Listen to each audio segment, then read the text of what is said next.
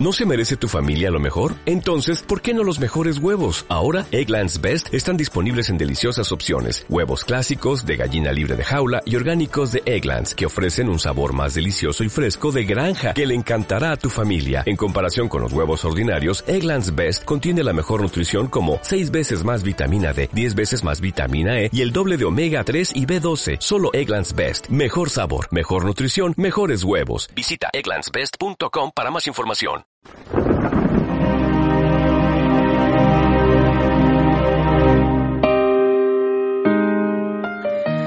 En aquel tiempo Jesús comenzó a decir en la sinagoga, Hoy se ha cumplido esta escritura que acabáis de oír. Y todos le expresaban su aprobación y se admiraban de las palabras de gracia que salían de su boca. Y decían, ¿no es este el hijo de José? Pero Jesús les dijo, sin duda me diréis aquel refrán, médico, cúrate a ti mismo. Haz también aquí en tu pueblo lo que hemos oído que has hecho en Cafarnaúm. Y añadió, en verdad os digo que ningún profeta es aceptado en su pueblo. Puedo aseguraros que en Israel había muchas viudas en los días de Elías, cuando estuvo cerrado el cielo tres años y seis meses y hubo una gran hambre en todo el país. Sin embargo, a ninguna de ellas fue enviado Elías, sino a una viuda de Sarepta en el territorio de Sidón. Y muchos leprosos había en Israel en tiempos del profeta Eliseo. Sin embargo, ninguno de ellos fue curado, sino Naaman el sirio. Al oír esto, todos en la sinagoga se pusieron furiosos y levantándose lo echaron fuera del pueblo y lo llevaron hasta un precipicio del monte sobre el que estaba edificado su pueblo con intención de despeñarlo. Pero Jesús se abrió paso entre ellos y seguía su camino. Palabra del Señor.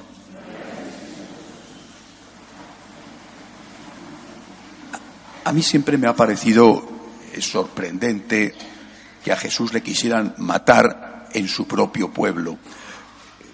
Es verdad, lo dice el Señor, y creo que seguramente todos podemos decir que tenemos experiencia de eso, que nadie es profeta en su tierra, ¿verdad? Pero, pero llegar a querer matarle, eh, primero era una aldea pequeña donde buena parte de ellos eran familiares, eran sus amigos, sus compañeros de juegos, de colegio, en la sinagoga, en fin. Eh, ¿A cuántos de ellos había hecho Jesús favores, por ejemplo? Incluso, incluso seguramente milagros que no fueran muy llamativos para no ponerse él al descubierto querer matarle. Es una reacción terrible, excesivamente violenta. Hay que preguntarse la causa. No creo que los nazarenos fueran especialmente malvados. ¿eh? Pobre Jesús, si eso hubiera ocurrido, ¿no? Sino que hay, tiene que haber algo que justifique, no en el sentido moral, sino que explique el por qué ese deseo de dar muerte a un paisano, a un vecino. Cuando uno analiza el texto ve que hay dos cosas que les provocan, luego la reacción es la que es, pero hay dos cosas que les provocan. Nos interesa saberlo para ver si a nosotros nos puede pasar igual. Primera cosa, Jesús les hace una crítica. Segunda, no responde a sus expectativas. Dos cosas que efectivamente provocan. No digo la reacción de querer matar, pero sí que provocan. Vamos a analizarlo con respecto a nosotros y con respecto también a la Iglesia. Con respecto a nosotros, la primera, las críticas. Yo creo que a nadie le gustan, a nadie. ¿eh? Ya lo dice San Pablo, a todos nos escuece cuando nos critican. Al margen de si lo están haciendo mal, pues, eh, de forma agresiva, ¿no? O en un mal momento, dice, hombre, es que no era el momento para que le digas eso. Pero incluso, aunque te lo diga de forma suave, en el mejor momento, las críticas siempre escuecen. ¿eh? Y, repito, esto hasta el más santo seguramente le ocurre. Pero, si no somos capaces de escuchar las críticas, no vamos a mejorar en la vida. Porque siempre vamos a considerar que somos perfectos y que si hay un problema, ese problema se debe a las circunstancias o a los demás. Y eso impide nuestro progreso, nuestro progreso en todos los aspectos. ¿eh? Eh, cualquiera de nosotros que en su trabajo, sobre todo cuando empezaba, ha tenido que, experimentar las correcciones que a veces no eran eh, especialmente amables y oportunas. Pero, aunque te ha dolido, eso te ha hecho aprender. y si no hubieras aprendido porque hubieras estado cerrado a toda corrección, seguramente estarías repitiendo los mismos defectos, los mismos errores que cuando empezabas en tu profesión. Por tanto, las críticas, repito, nos hacen daño porque nos escuecen, porque golpean nuestro orgullo, pero si somos capaces de acogerlas, entonces somos capaces de mejorar. Recuerdo un consejo, y quiero daroslo hoy a vosotros, que a mí me dio el que fue mi maestro en el periódico ABC, el, sacerdote José Luis Martín Descalzo. Yo empezaba, era un, muchachito enseguida lanzado a una aventura tan grande como era llevar la sección de religión de ABC en aquella época. Y él, que ya estaba muy enfermo, con, el problema renal que le llevó a la muerte pocos años después, me dijo, mira Santiago, esto es un periódico que tiene muchísima tirada. Es imposible, nunca es imposible que tú, con lo que escribas, contentes a todo el mundo. Eso es imposible. Vas a contestar, contentar a muchos muchas veces, pero siempre habrá alguien que al cual le gustó lo que escribiste ayer, pero no le gusta lo que escribes hoy. Y al revés, a uno que no le gustó lo de ayer le gusta hoy. Siempre te vas a encontrar con personas que no les gusta lo que haces y te van a, agredir, no en sentido físico, ¿eh? bueno, aparte de las amenazas de ETA que tuve, no en el sentido físico, sino en el sentido de una carta al director, una, bueno, esto es, forma parte de nuestro trabajo. Me dijo, ¿qué tienes que hacer? Lo que tienes que hacer siempre, absolutamente siempre, es escuchar. Escuchar. No rechaces las críticas por sistema. Siempre escucha. Escucha. Y escucha la voz que haya en tu interior. Escucha. ¿Qué parte de razón tienen? Corrígelo. A lo mejor no tienen toda la razón, pero a lo mejor tienen una parte de razón. La parte de razón que tengan, corrígelo. La próxima vez no hagas eso. Si no tienen nada de razón, escuchas la voz en tu interior y te parece que no tienen razón, déjalo pasar. Pero siempre escucha. Y nunca reacciones con agresividad a las críticas. Yo no sé si lo hice o lo he hecho siempre bien, pero me pareció ya en aquel momento un consejo de un sabio. Creo que este consejo vale para cada uno de nosotros. Te critica tu marido, te critica tu mujer, te critica tu hijo, te critica tu padre, te critica tu jefe, te critican todo el mundo. ¿eh? Te critican cuando vas en el coche si no has hecho bien la maniobra, te tocan el claxon. Te... O sea, que estamos todos los días así.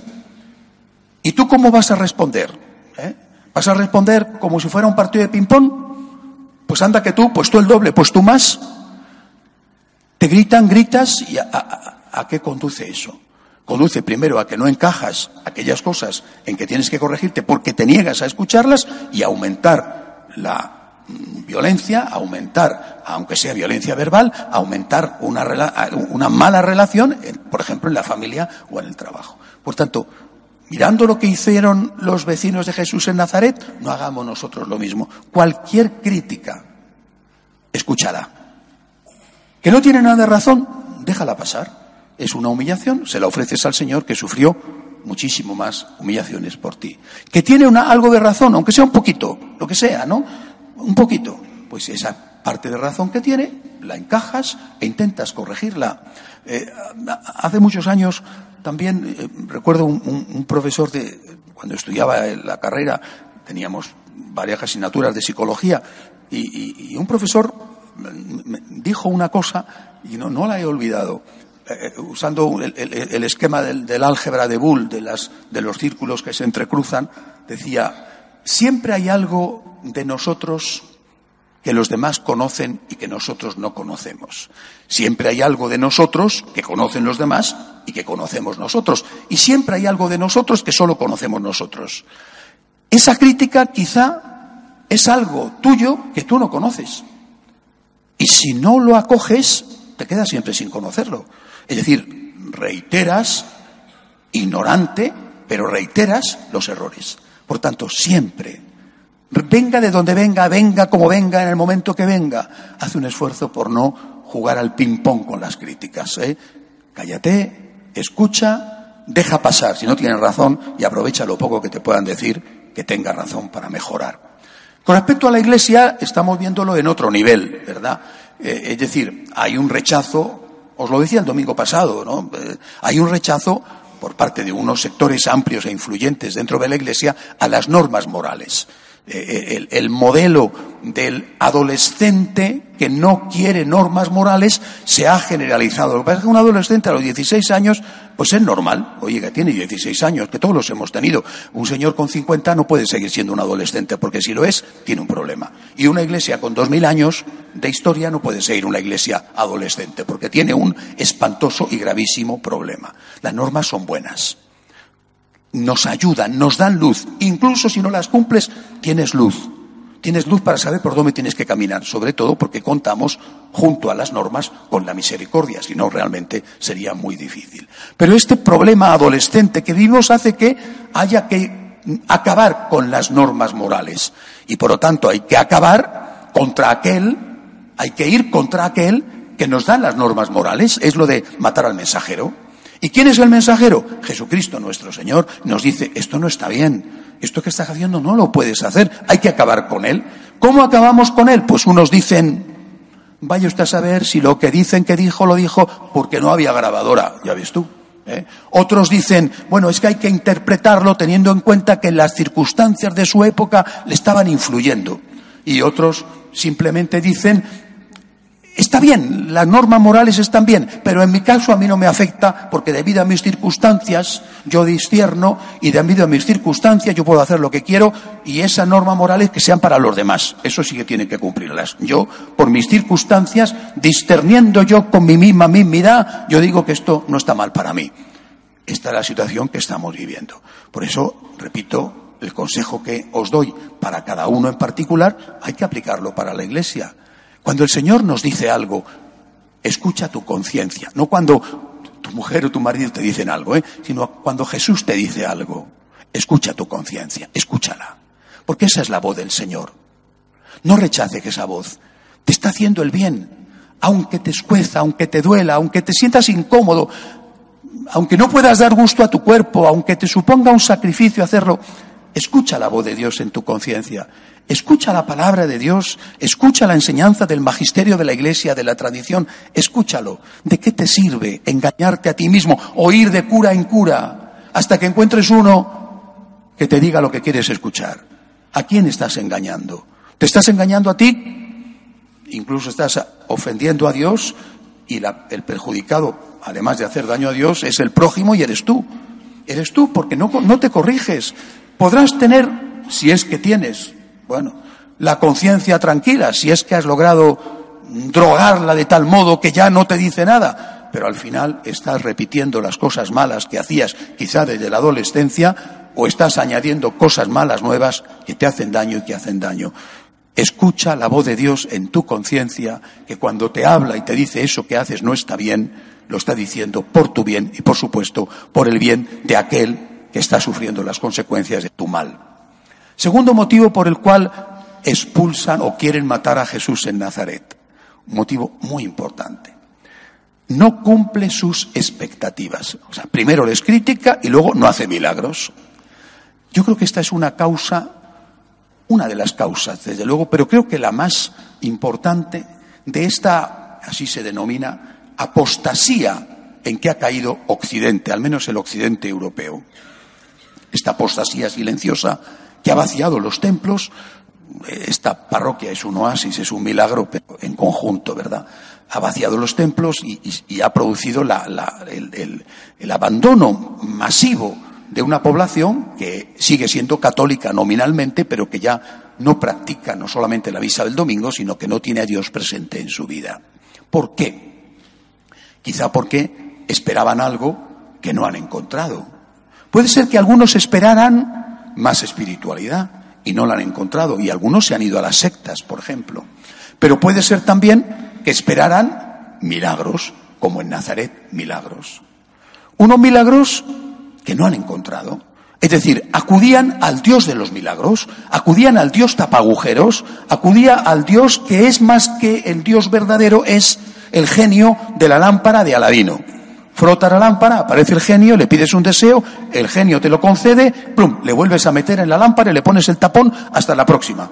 Vuelves a necesitar algo, de lo que sea, mm, algo que tiene verdaderas necesidad o un capricho, quitas el tapón, frota la lámpara, sale el genio, le pides el favor, de nuevo el genio a la lámpara. Es que para muchos de nuestros mayores, no todos, gracias a Dios, pero sí para muchos parece que la religión ha sido esto. Voy a la iglesia porque tengo un problema. Voy a la iglesia y encargo una misa. Voy a la iglesia y hago una novena. Voy a la iglesia.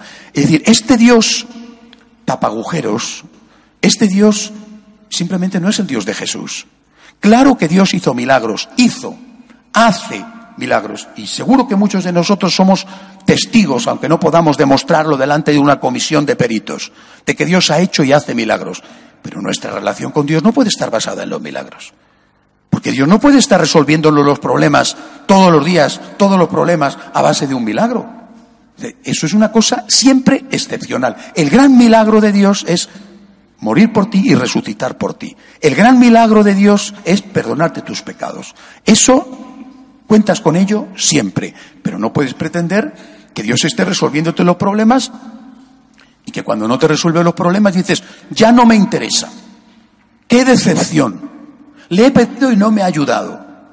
Recuerdo hace años un muchacho que, entró en una crisis de fe y se alejó completamente de la iglesia porque su hermano estaba con cáncer, murió su hermano, él había pedido intensamente que su hermano se curara, no se curó y se alejó de Dios. Eh, eh, bueno, detrás del drama humano comprensible, del dolor por la muerte de un hermano, hay un fondo de una fe inmadura. Yo estoy con Dios solo si puedo hacer negocio. Eh, por eso os insisto tanto en que el agradecimiento es la clave de nuestra relación con Dios. Si vengo a Dios por interés o por miedo, esto es frágil, frágil. Más pronto o más tarde esto caerá. Porque el interés llega un momento inevitablemente en que se ve defraudado. Es decir, no podemos recibir de Dios continuamente todo lo que le pedimos. Si no me lo das, te castigo. ¿Y cómo te castigo? Me alejo de ti, ya no voy a misa, ya no creo en ti. Eh, eh, eh, como si fuera el, WhatsApp, te bloqueo, te bloqueo. Castigo a Dios y le bloqueo. Le he bloqueado en el WhatsApp. Es una actitud infantil, es una fe inmadura. Yo tengo que estar aquí porque tengo una deuda infinita e impagable con el Dios que me ha dado la vida, que ha derramado su sangre, que me perdona mis pecados y que me regala el cielo. Este es mi motivo. Además, yo acudo como un hijo a su padre a decirle, tengo este problema, Señor, ayúdame. O esta persona a la que quiero, que me ha pedido que rece, tiene este problema, por favor, ayúdale. Y cuando recibo esa ayuda, lo agradezco. Y si no recibo esa ayuda, pues encajo el misterio de no lo entiendo. No entiendo por qué esto ha ocurrido tú sabrás, porque tú eres Dios y yo no soy Dios y en mi pequeña cabecita no va a caber el universo que tú has creado. Esta es la relación verdadera. Cualquier otra relación, repito, el miedo o el interés son motivos que hoy en día ya no se pueden resistir. ¿Por qué la gente ha dejado la iglesia? Algunos seguramente porque se han sentido defraudados, repito, por una iglesia demasiado política o una iglesia demasiado ligada al dinero o los escándalos, sí, pero la mayoría ha dejado la iglesia porque ya no hacían negocio. ¿Eh? Eh, un, escritor portugués, Pessoa, decía, pertenezco a una generación, yo soy de esa generación, que ha dejado la práctica religiosa, que ha abandonado la fe, dice, por el mismo motivo que tuvieron fe sus mayores, por ninguno. Yo creo que sus mayores sí que tuvieron un motivo, tuvieron un motivo, que era muchos de ellos la fe verdadera, otros la fe interesada, y esa generación ha dejado la fe, los que han dejado la fe, por el mismo motivo que la dejaron. Ya no hago, ya no hago negocio, ya no me interesa, la dejo. Resumiendo, cuando te corrijan o cuando Cristo te corrija en tu conciencia, escucha, escucha. Si no tiene nada que ver, deja pasar la corrección que te hace tu prójimo. Pero si tiene algo, acógelo, cambia. Y luego tu relación con Dios, que sea una relación de agradecimiento, también de petición, no al revés, de petición y también de agradecimiento. De agradecimiento y también de petición. Así no te encontrarás en la situación de querer matar a Jesús como quisieron matarle sus vecinos. Que así sea.